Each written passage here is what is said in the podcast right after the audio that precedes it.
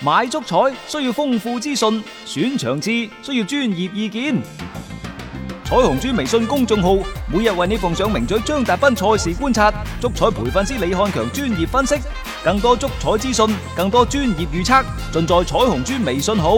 彩票嘅彩，紅當當嘅紅，豬籠入水嘅豬，買足彩記得先上嚟彩虹豬睇下啦喂！足球場，英雄地，幾多難忘時刻， Breathtakingly brilliant. 從最後三分鐘絕殺逆轉到伊斯坦布爾勝利大逃亡，從希臘神話到冰島奇蹟，從童話變成現實，從英雄變成傳奇。最偉大嘅球員，最不可思議嘅入球， Extraordinary entertainment. 勝敗之間只有一線，神奇之處，魅力所在，只可意會，更可言傳。足球新勢力。翻翻嚟係第二 part 嘅足球新勢力。誒、你睇翻所有嘅而家大嘅豪門、大嘅職業俱樂部，即係佢哋都經過幾十年嘅發展。呢個幾十年嘅發展就係一個漫長嘅累積嘅過程。佢哋當初喺上世紀零幾年，甚至乎一八九幾年成立嗰陣時啊，佢哋其實同我哋嗰條街、嗰條村、嗯嗰條球隊冇咩區別，甚至乎當其時佢哋嘅環境更加之差。首先佢哋唔係職業球員，係可能佢哋係一群呢對足球熱愛嘅人士啊等等，其實同我哋而家一樣啊。嗯佢好多啲喺廠隊啊啊嗰啲廠然之後呢，喺呢個過程當中呢，肯定有一啲呢就相對身家比較豐厚、有錢嘅啊呢啊，就即係總啊總是打賞，就俾出一定嘅經費。然之後呢，佢哋嗰啲打法、嗰啲作風，又或者係因理念而相聚嘅，即係即係即係啊咩足球因理而美麗啊，即係或者踢波啊嚇，即係嗌嗌出我哋啲精彩。大家認認可呢一種嘅觀點，誒、你做唔做會員啊？係你做一年交個十磅八磅咁樣得唔得啊？咁樣嚇，嗯然之後，所以你阿爺就係嗰、個俱樂 就係就係嗰個球會嗰個榮創始人 譽嘅榮譽。會員啊會員，然之後到你 老豆，到你個到你，到你個仔，到你個孫咁樣四五代咁樣落嚟。嗯但係即係佢哋所有呢啲呢，都係一個前提係咩呢？就係佢哋所有嘅收入一定要維持到俱樂部嘅運營。甚你可以話俱樂部蝕錢，喂，我哋打場街波一樣，你嗰隊波係咪有經費啊？係啊但係你班友嚟打波嗰陣時，誒可如果你嗰度街波有錢嘅時候，可能就會分翻啲係，嗯又或者出去食餐飯飲杯啤酒。冇嘅、話，可能你自己唔單止你要俾錢去踢波，啊，你可能仲要呢，即係不斷咁忽悠你身邊啲人加入嚟，加入我哋球隊嚟，啊，即係你無非都係想維持俱樂部嘅嗰個運作。運作係佢係經過一個漫長時間嘅積累。嗯好啦，咁啊，當你真係有一定嘅名氣，你嘅理念獲得越嚟越多嘅認同之後，你嘅俱樂部身邊聚攏咗一班人之後，嗯慢慢慢慢，你俱樂部係咪有啲名氣啊？係啲裝備商就會嚟㗎啦。嗯裝備商就會嚟，誒、哎贊助你波衫啊都冇錢㗎啦，除咗贊助波衫、波衫波鞋、係係咯波 boot，俾啲係嘛誒裝備你啦訓練嘅裝備等等，係嗯你係咁慢慢慢慢嚟，咁然之後你咪組隊去打啲更加高級別嘅聯賽。所有俱樂部嘅運作都係一步，都係一按部就班，一步一個腳印。前提就係唔蝕得錢，就好似而家好多歐洲俱樂部咁樣。係你真係唔蝕蝕得錢，你一蝕錢你就解散，一蝕錢你就解散。嗯，我哋佢哋歐洲啲俱樂部呢，係因為真係因為信仰。即係佢哋係用 因為信仰而聚埋一齊，有信仰有理念先聚埋一齊啊嘅，就唔係我哋中國足球協會領導所講嘅，我 即係或者係上上海某支球隊所講嘅，我哋係一支有信仰嘅球隊，我 棄咗佢啊！呢個信仰嗱，中國嘅足球呢，從甲 A 開始，真係同大家不妨回顧下以前嘅專業隊呢。同甲 A 最大嘅區別係咩呢？以前嘅專業隊佢係一份工資，佢係一份阿爺工，冇錯。阿爺工嚟㗎，各位，誒係啊，即係以前佢哋話啫，幾好啊，又有工資，又有飯堂，每日打工咧又嘅又穩穩陣陣。然之後呢，就有呢個白雲山嘅模式。白雲山嘅模式呢，一方面呢，就係佢哋享受咗啲企業啊，即係發展帶嚟嘅福利，但係佢哋真實個人嘅身份，仲係呢，就係誒國企，國啊企唔係唔係唔係國企啊，係啊呢一個事業編制啊。哦，即係佢即係打啊個打阿緊嗰爺份嘅人工嚟㗎，總之阿打爺嘅人打緊嗰份嚟㗎，工係啊係，即係喂，我哋話前事不忘後事之師，啊即係你要知道點解中國足球發展到今時今日而家嗯咁嘅死樣，其實係即係中間嗰條坑太大，所以話波子太大嗯啊，容易扯咗單，而家已經係扯住咗㗎啦。係即係以前嗰啲呢，就你就打份工，甚至乎我哋嘅足球運動員都試過做過卅六，唔做過卅六。係啊，即即係嗰係段嘛時間係 係啦咯，好啦，去到八幾年嗰陣時就有萬寶，嗯就有白雲山等等。OK，大家記得嗰陣嗰嗰嗰嗰啲事情嚇。嗯好啦，哇！但係突然間九四九五年開始所謂職業聯賽，呢個職業聯賽呢，就成個買斷咗，推向咗社會。係呢個係我哋嗰陣時嘅大潮之下呢，其實有好多嘅國企嘅整體嘅轉變，即係呢個係歷史改革嘅一嗯啲問題，我哋唔去講，因為我唔知道當中嗰個一啲細節。但係我知道有咁一個背景。嗯係好啦。到到職業足球，我就話因財而聚。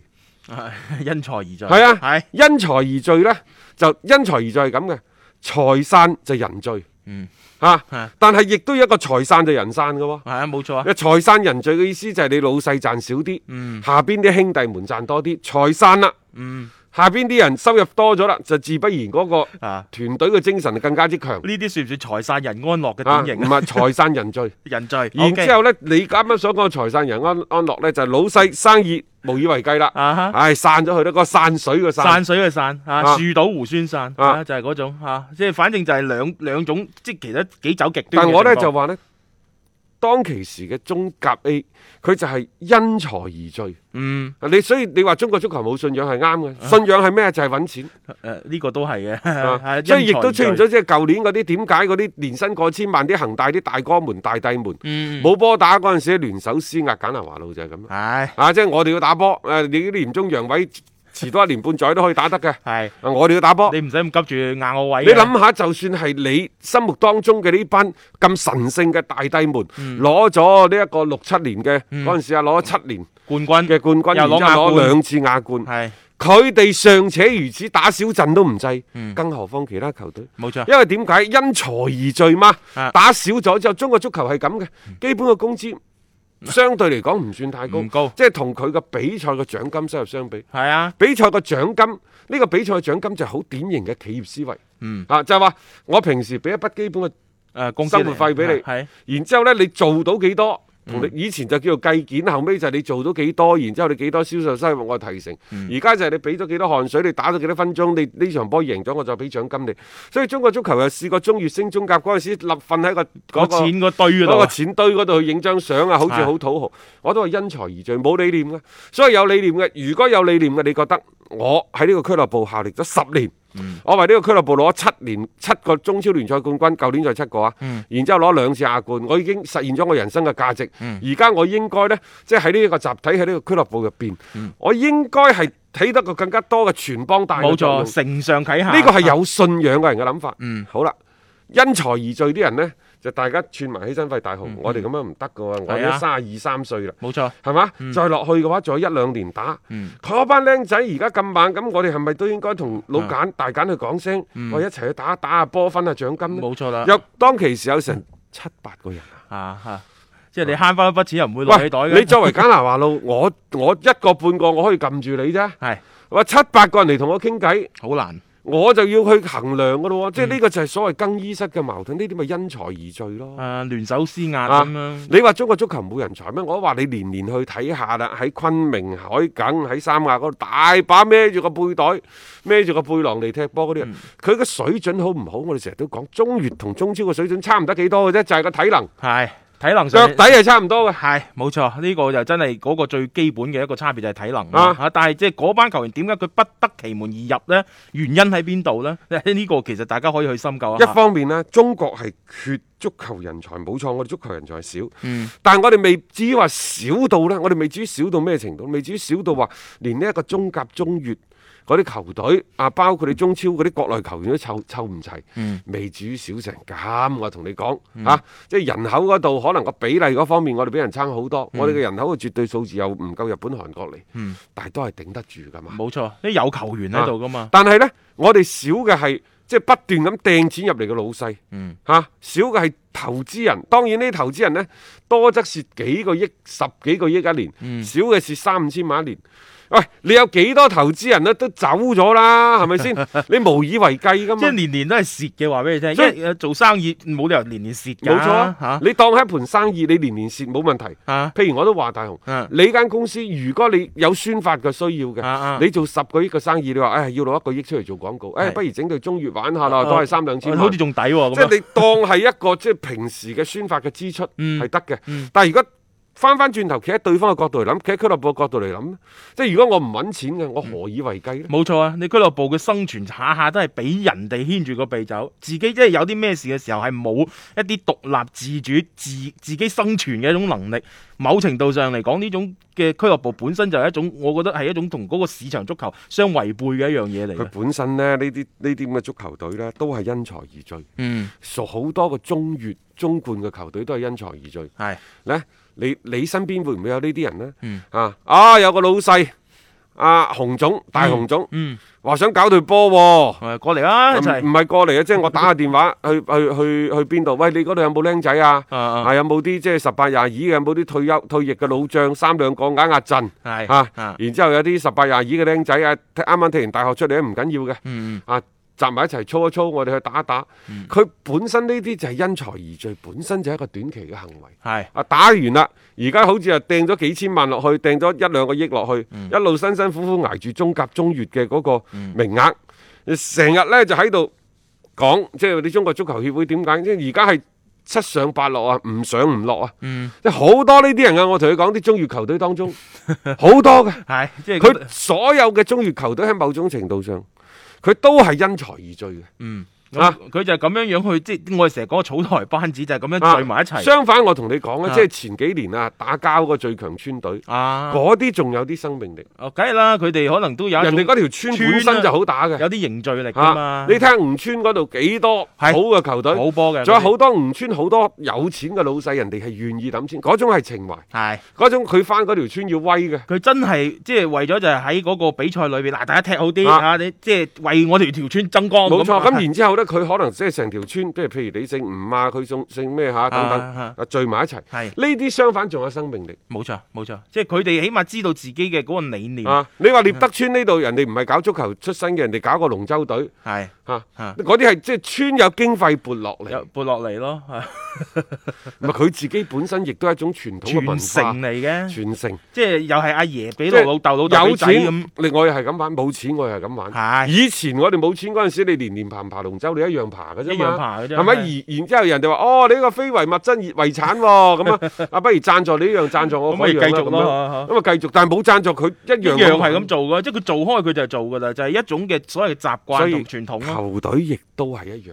嗯嗯即係話，如果我哋嘅球隊唔係因財而聚，係因為真係發自於理想，誒呢一個發人於社區嘅等等啊，係因為心中有景仰、有信仰、有理想啊，唔係為錢踢波，唔係因財而聚嘅。呢啲波嘅生命力先至強。嗯然之後佢慢慢慢慢咧，越嚟越多嘅有共識嘅人聚埋一齊，嗯，係。呢個俱樂部先至慢慢壯大。呢個係你不得不要去經歷嘅過程，呢個過程非常之漫長。冇錯，就唔係話一步到位，一步到位可以大雄，就係啊而家我哋啲俱樂部咁咪樣就係咯，即就係係從專業隊到職業隊呢一步到位，嗯你就成為咗各個企業下邊嘅宣發平台。嗯我哋嘅足球已經係成為咗金錢嘅奴隸，呢、個你已經係現實無可避免嘅。啊扭都扭唔轉啦，我感覺而家啊嗰個頭，啊一個頭開咗咁，而且行咗咁多年啦，啊冇錯你而家再想轉頭，要 即係我覺得要捨棄太多所嘅以嘢，中國足球協會啊，佢啊應該要放手嘅係咩呢？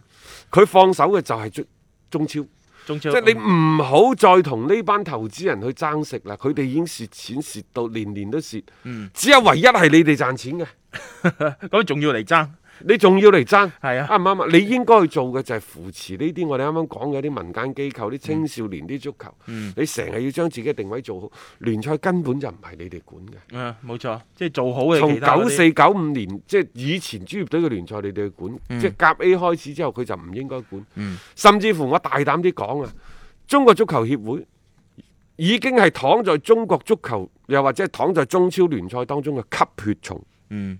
所以佢唔想， 因為吸開啊嘛，啊佢唔想話輕易咁捨棄呢一種嘅即係既得嘅利益，啊冇錯啦。係老冇就唔係角色，係既得嘅利益，因為佢角色有好多種嘅，我哋嘅足嗯協，所以佢喺呢一個嘅誒、呃前提之下，佢其實佢一直都係捧住喺手心，佢唔想放低，所以造造就咗今日咁嘅局面。啊有人唔想放權，又或者有人唔想職業聯盟咁快成立。嗯你睇下，即係話成立咗之後，邊個嘅利益損害得最大？係邊個即係呢樣嘢係通通噶，啊，所係咪？以所以邏佢輯上邊都講得過去。 所以佢做阻力咪亦都係最積極嘅嗰個咯，即係呢個你兩方面你一對翻落嚟，所有嘢全部通晒嘅。所以你就算嚟緊啲咩年底嗰個咩理事會，即係如果足協係牽頭的話呢，有機會係得嘅。但係嗰種性質係唔係你啲投資人想要嘅嗰種性質啦？呢樣嘢不得而知啊！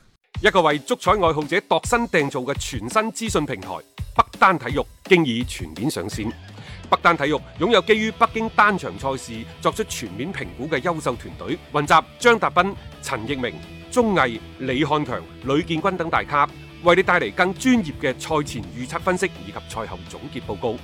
北單體育無需註冊，一鍵辦理。想避免足彩市場起起伏伏，快啲嚟微信搜索公眾號北單體育。